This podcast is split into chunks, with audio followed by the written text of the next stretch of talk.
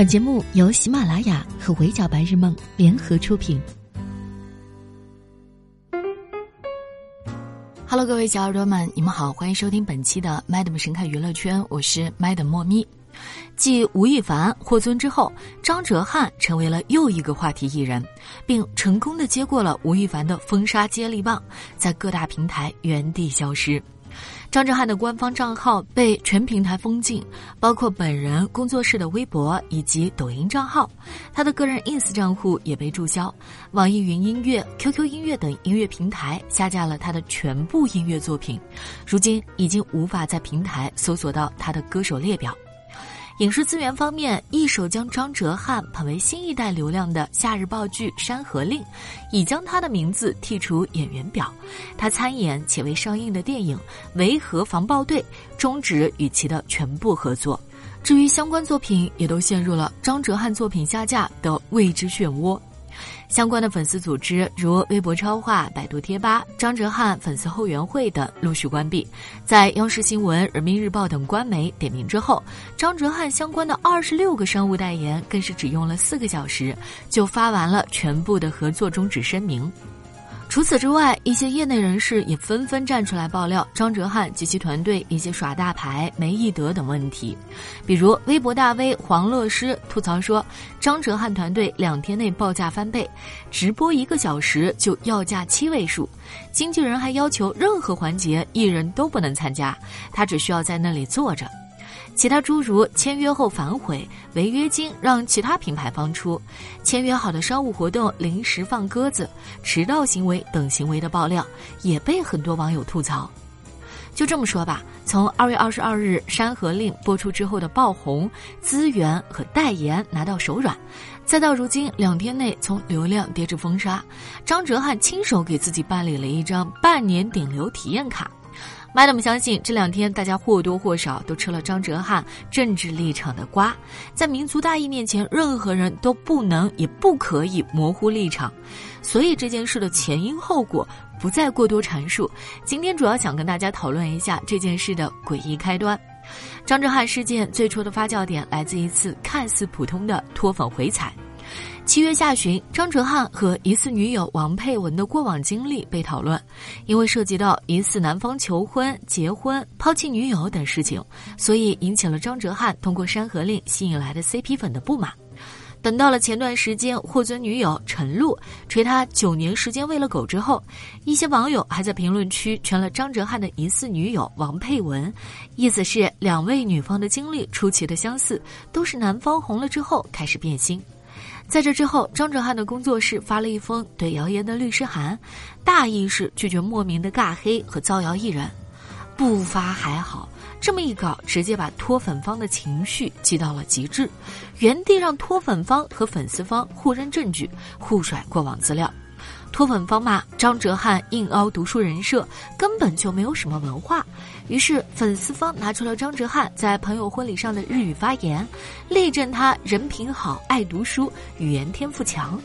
结果这么一传播，被脱粉方指出婚礼场所的潜在问题，由此引发了一系列的民族立场讨论。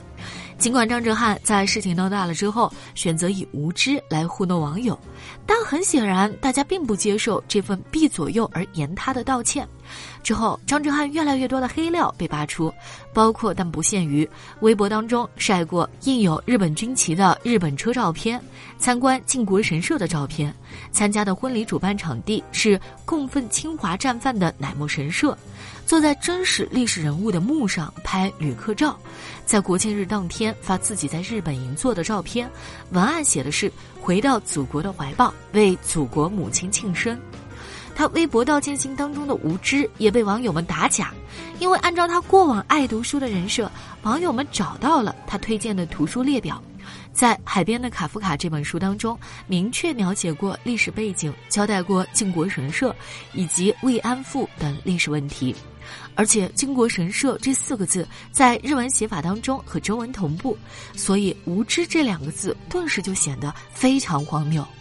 再加上今年的八月十五日是日本战败投降的七十六周年纪念日，张哲瀚处于这样一个历史节点，却没有给出正面积极的回应，这让很多网友都非常的气愤。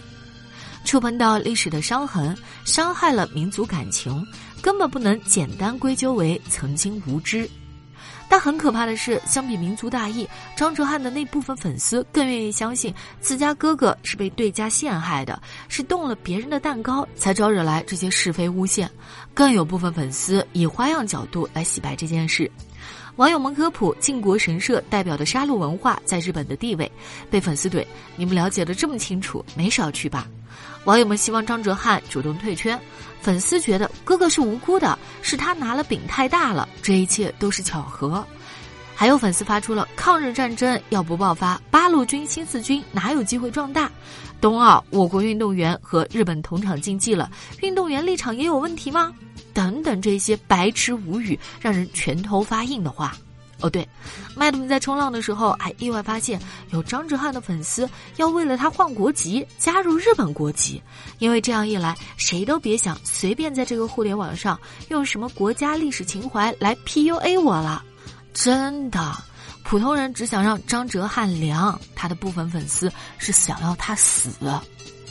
如果连靖国神社都能因为偶像洗白，如果连靖国神社都只是一个普通的景点，那中国数年来的国耻和无数先辈的牺牲都将没有任何的意义。有网友发现，现在张哲瀚已经登上了日媒头条了。日本网友评论他为“感谢他向全世界介绍盛开着樱花的美丽的靖国神社”，并在最后邀请张哲瀚来日本娱乐圈发展。针对这一点，Madam 觉得，就算张哲瀚政治立场没问题，他也值得一个封杀令。毕竟，在他的粉丝群体当中，有太多因为喜欢他而放弃民族立场的人。追星不等于错误的引导青少年。骂完粉丝，我们再来看看张哲瀚后续事情的舆论扩散。这信息爆炸的两天里，张哲瀚一些类似的亲日家庭背景也被陆陆续续的扒出。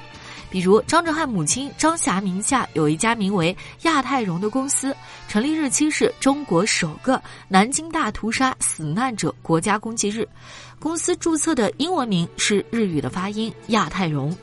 而这个单词在日本搜索引擎里对应的是日本三菱财阀的创始人岩崎弥太郎。根据资料显示，在日本侵华战争当中，岩崎弥太郎所在的财阀家族为日军提供了大量的军备武器。其家族当中最近比较活跃的木内效应是日本右翼政治家。再比如，张哲瀚的父亲疑似住在上海港汇花园这个小区里，大部分是日本外派人员，小区是酒店式公寓管理，所以服务员都会说日语。再来看看张哲瀚的朋友，除了他参加婚礼的那位自己锤自己的新郎，张哲瀚还被扒出和一名叫小泉孝太郎的日本演员有过亲密的合照，而这位小泉孝太郎是顶着父亲的光环才能在日本出道的。他的父亲是日本前首相小泉纯一郎，小泉孝太郎多次在综艺当中表示，作为前首相的儿子压力很大。咋说呢？张哲瀚在日本的交际圈还真挺宽的。截止到目前，张哲瀚这一些与日本千丝万缕的联系，虽然任谁看了都觉得巧合到离谱，但还算在合理的吃瓜范围内，能用逻辑思维解释得通。可慢慢的事情开始往不可控制的方向发展了。什么张哲瀚和靖国神社里的战犯长得特别像啊？他是投胎转世到中国的啊？再比如张哲瀚嘴上是为了拍戏需要，才向地位不低的干舅舅求助牵线维和官兵，实际上是为了做间谍，想从维和官兵嘴里套话啊？等等这些没谱的料，我们不能仅凭臆想就把他们当真，因为一旦我们带上了这样的思路去看人，很有可能就会误伤很多无辜的人。但至于他到底是不是叛国，到底政治立场有没有问题，现在事情闹得这么大，肯定会有相关的人员介入调查。我们等待结果就是，从始至终，公众要的就是一个结果，一个犯错的人理当承担的结果。本不想却实实在在的置张哲瀚于死地的是他自己以及和他的粉丝。好的，以上就是本期 Madam 神看娱乐圈的全部内容了。我是莫咪，下期见，拜。